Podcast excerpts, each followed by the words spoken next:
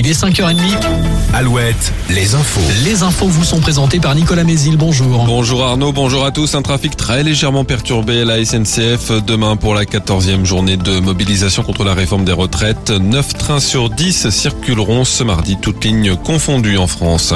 Une série de mesures techniques dévoilées par Matignon face à la crise du logement, mais pas d'annonce choc. Par exemple, le prêt à taux zéro sera prolongé jusqu'en 2027 au lieu de s'arrêter à la fin de cette année, mais avec des critères resserrés. Elisabeth Borne détaillera ce plan logement cet après-midi. Près de 2000 personnes vont porter plainte contre Renault et Nissan ce lundi. Il s'agit de l'affaire des moteurs défaillants. 400 000 voitures en auraient été équipées entre 2012 et 2016, dont 133 000 en France. Une quinzaine de modèles des marques Renault, Dacia et Nissan sont concernés. Les propriétaires de ces voitures constataient une surconsommation d'huile qui conduisait parfois à une casse moteur prématurée.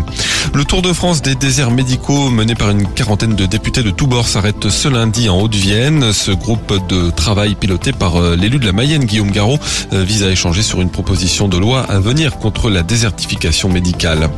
La commission de discipline de la Ligue de foot se réunit à la mi-journée pour statuer sur euh, les suites à donner à l'incident survenu lors du match de Ligue 2 Bordeaux-Rodez vendredi soir. Une décision qui aura des répercussions sur plusieurs clubs, à commencer par les Girondins qui demandent à rejouer ce match. Du résultat dépendra leur retour ou non en Ligue 1.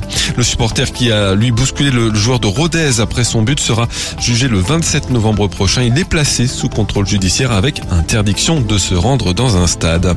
Le top 14 de rugby, Bordeaux-Bègle est le dernier qualifié pour les demi-finales après sa victoire hier en barrage contre Lyon. L'UBB qui affrontera le Stade Rochelet samedi. Enfin en basket, Poitiers de retour en Pro B.